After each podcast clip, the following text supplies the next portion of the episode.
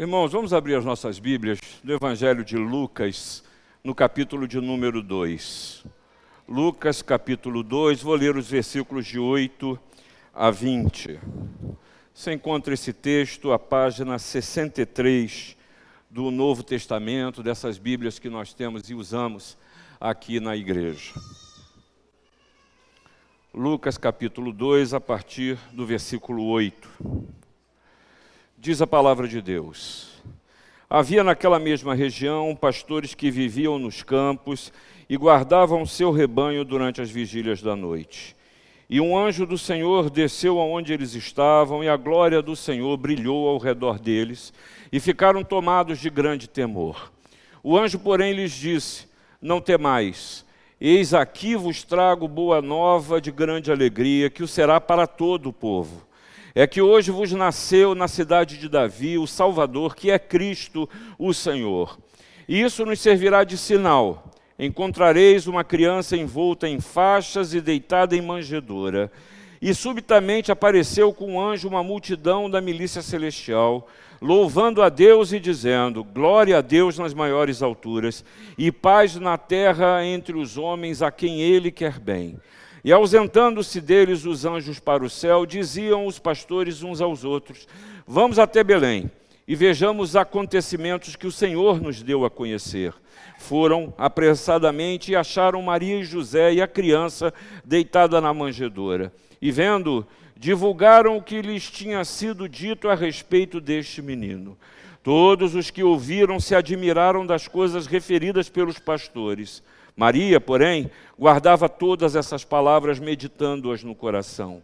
Voltaram então os pastores, glorificando e louvando a Deus por tudo que tinham ouvido e visto, como lhes fora anunciado. Nós voltamos ao Natal. Como todo ano, o ano vai passando, vai passando, de repente a gente se pega no Natal e sendo tomados pelo esse espírito natalino em mais um ano. Nós lemos, como a gente sempre lê, esses textos que são alusivos ao Natal, e aí você viu aqui a descrição ah, do nascimento de, de Jesus. E aí duas coisas me tomaram o coração ao pensar nesse texto, ao pensar na preparação do coro, lidando com tudo que a gente vem lidando no Natal. A primeira delas é que desde criança eu sempre ficava pensando, gente, são as mesmas histórias, né? As mesmas histórias. São as mesmas músicas, né? São as mesmas iniciativas. Mas será que a gente pensa no nascimento de Jesus como alguma coisa nova em nossas vidas? E aí, essa semana, espero que a Ana Lúcia não me ouça aqui, porque eu vou ouvir em casa. Mas vamos lá. Essa semana, sexta-feira, Ana Lúcia desce aquelas 500 caixas de badulá, quer dizer, de enfeito, e vai começa a fazer a decoração do Natal. E Ana é muito criativa, Miguel. Ela faz umas, fez umas coisas especiais, assim, diferentes, botou luz. Tudo isso sabe por quê? Porque alguns anos atrás, eu tenho mais, sei lá, uns dois mil, três mil CDs, e a minha casa é pequena, nosso apartamento é pequeno. E eu comprei um armário. Comprei um armário para guardar os CDs. E coloquei na sala, sabe? É o único lugar que dá para colocar. Só que eu coloquei no lugar que ela armava a árvore de Natal. Então eu fiquei com arrependimento na sexta-feira, que já há alguns anos ela não pode armar a árvore de Natal. E ela nunca reclamou, ela nunca reclamou. Ela, com a criatividade dela, ela arruma outro jeito lá. E ela inventou lá, hoje tem umas duas ou três árvores de Natal e na sexta-feira ela foi, montou, e eu estava em casa, ela perguntava, tá bom? E o pior é que eu tive que participar, né? Que eu nunca participo. Mas eu fiquei olhando aquilo falando, caramba, cada ano é uma coisa diferente. Como é que isso se renova? É só pela criatividade ou por alguma coisa que está dentro? Aí você pode ver essa história que a gente acabou de ler, de ler, você conhece essa história, um mundo absolutamente normal, conflito entre países aqui, Israel e Roma, governantes corruptos, governantes violentos, administração de um país, no caso Israel, é uma, uma administração subserviente, insensível até aos problemas da população, gente vivendo as suas lutas. Você lembra da história de Zacarias e Isabel vivendo as frustrações na sua família?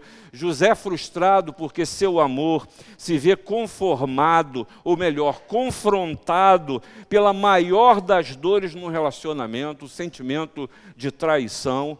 Você vê Maria e a história de uma Maria sozinha e assustada com a realidade que, que a tomou. Você vê uma multidão, e o texto, se você for continuar a ler, você vai ver isso: uma multidão querendo influir nos problemas, dá até nome ao filho de Isabel e de Zacarias. Nada diferente, a verdade é, do que acontece comigo e com você. Tem nada de diferente. Se você quiser fazer uma leitura a, da palavra de Deus nesses textos do nascimento de Jesus, à luz da sua realidade, você vai encontrar similaridades com a sua vida. Porque eu tendo a olhar e a ler esse texto como história da carochinha, ou quem sabe como alguma coisa que não acontece, ou que não é possível acontecer. E a pergunta é: o que é o Natal para você? O que é o Natal para você? E aí eu quero trazer para você a primeira palavra, que é o seguinte: é, o Verbo se tornou carne. Jesus veio a este mundo e essa mensagem de Deus para você é: Deus age na história, Deus é presente, Deus interveio no curso das coisas e transformou a realidade de uma maneira sobrenatural. Por quê? Porque Jesus nasceu. E ele nasceu, o texto faz questão de dizer, na cidade de Davi, ser o Salvador, o Senhor, porque isso vem predito há muitos anos atrás. Não foi algo que Deus falou, não deu certo agora, então vou tentar dar uma consertada. Não, esse é o projeto de Deus para mim e para você. Mais do que isso, isso envolve todo o cosmos, e não é à toa que você ouve falar de anjos, você ouve falar de milícias celestiais, porque essa ação de Deus envolveu toda a sua criação. Mas isso tudo que é tão grande, você precisa entender. Você precisa entender que esse Deus de toda eternidade, tão poderoso, no meio de uma crise familiar, que a gravidez de uma jovem, uma gravidez não esperada, não desejada, e que talvez eu pudesse elencar aqui um sem número de problemas por causa dessa gravidez, você não pode perceber, deixar de perceber que nesse momento, nessa crise, nascia o Salvador. Isso é uma lição maravilhosa para a sua vida. No meio das suas crises, no meio das suas lutas, no meio das suas lágrimas, dos problemas que lhes são intransponíveis e impossíveis, ah, é possível que o, nasce, que, o, que o Salvador nasça. É possível que o Salvador nasça, mas é preciso que você, com fé, possa pedir a Deus: Senhor, eu não consigo. A realidade diante de mim, eu não tenho forças. Senhor, agora eu não aguento mais. Senhor, não tem como consertar. O vaso quebrou não tem como eh, reconstruir sem deixar emendas, só se houver alguma coisa sobrenatural da sua parte. E essa é a primeira mensagem de Natal, que Deus está mostrando para você que nas suas eh, impossibilidades, Ele traz a única oportunidade em que as coisas sejam corretamente realizadas no seu viver. Mas não para aí, não para aí. É preciso que você perceba nessa história e nessa lição como Deus lida com o ambiente, com os propósitos. Você viu e você leu que essa noite em Belém fala de um grande confronto. É um confronto entre paz, amor e sublimidade contra tribulações, lutas e guerras na vida. Aqui há uma grande confrontação, porque isso tudo não foi direitinho, arrumadinho, com o anjinho sentado, não. É problemas que foram vividos e que essa nação vivia. Paz, amor e sublimidade, que você acabou de ler no texto, mas também tribulações, lutas e guerras. E que você sabe ou conhece de perseguição, Você sabe da fuga de José e de Maria, de violência. Você sabe até das lutas que você vive. Guerras a gente sabe delas. E muitas vezes a gente vive em guerra. E esse Natal, para muitos, é um tempo difícil, porque não consegue juntar a família, porque a família vive em guerra. É difícil estar juntos porque há familiares que não se falam, há relações que se desfizeram. E agora está todo mundo dizendo que a gente precisa ser feliz e passar uma noite juntos. E aí começa aquela guerra em casa, também para decidir com que família eu vou passar. A gente sabe o que é guerra. A gente sabe, muitas vezes nós vivemos verdadeiras guerras nas nossas relações e nas nossas vidas. Tribulação, se existe uma coisa que todo mundo sabe, é o que é tribulação. A questão é: em que, que você aposta na sua vida? Qual o propósito de Jesus em sua vida? Porque a gente falar de um Natal todo arrumadinho, da mensagem bonita, da mesa cheia, de presente, de toda a estrutura montada nos finais do ano. Isso é muito bonito, mas você sabe que é efêmero e volátil. Isso acaba. É uma bela refeição que no dia seguinte acabou. A gente enche a mesa de coisas que a gente não tem capacidade de comer tudo aquilo que a gente produz para aquele dia. Aí depois você vai ficar aí duas semanas comendo lá aquele famoso chesterzinho requentado, aquele arrozinho, aí joga uma azeitona, azeitona não, joga uma ervilha em cima para dar uma, uma geral. Você se esforça, meu irmão, é, para ver se acaba. Aí tem outros que estão cansados, mas querem dar uma de altruísta, falou, vamos doar, né? Porque o cara não aguenta mais comer aquele requentadão do final de ano. Mas isso é tudo muito bonito, mas é efêmero. Isso é volátil. Isso acaba. Logo depois que passa o dia 25, todo mundo só está pensando em quê? No ano novo.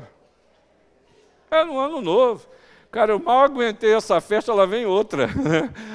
lá vem outra. Passou, acabou. Mas eu continuo a viver em guerra e tribulação.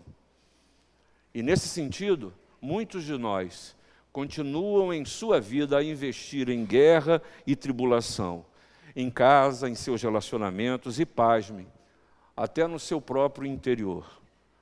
Vive numa constante guerra. Em qual o propósito de Jesus na sua vida?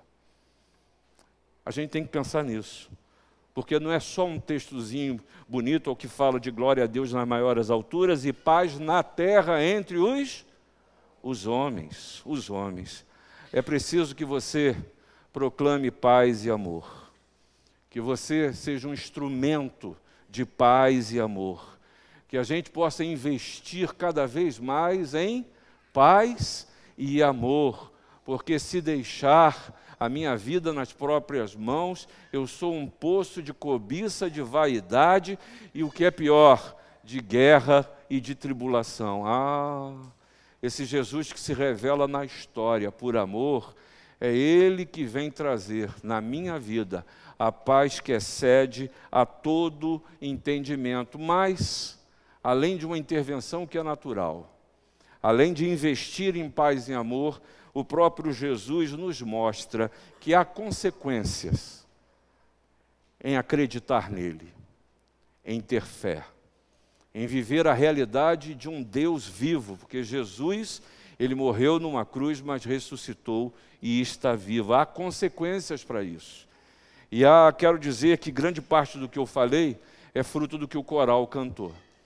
É fruto do que das músicas que Vitor escolheu, porque eu preciso viver a consequência e ter coragem de fé dizer: habita em mim, Rei da Paz, habita em mim. Meu viver é teu, Rei da Paz. Isso é uma confissão de fé. Mais do que isso, Senhor, eu preciso que a alegria inunde o meu ser e preciso de um descanso que em ti, ó Rei da Paz, eu posso ter. Há consequências da presença, na presença de Jesus na sua vida. Não só alegria, descanso, mas a paz que excede a todo entendimento. Mas sabe, irmão, se eu parasse aqui, eu não estaria sendo fiel ao texto.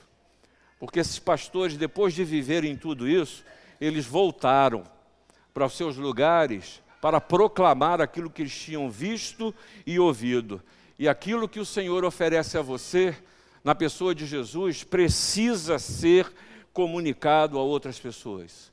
Jesus não deixou a sua glória e veio ao seu encontro só para você, com você, pensando só em você, numa fé que é egoísta, numa fé que na verdade não é verdadeira. Jesus veio para salvar os seus, e isso precisa ser crido, precisa ser confessado, mas precisa ser proclamado. Por isso que você ouviu aqui um desafio para a sua vida neste Natal. Fale pelas montanhas, proclame por todo lugar. Fale pelas montanhas que Jesus nasceu.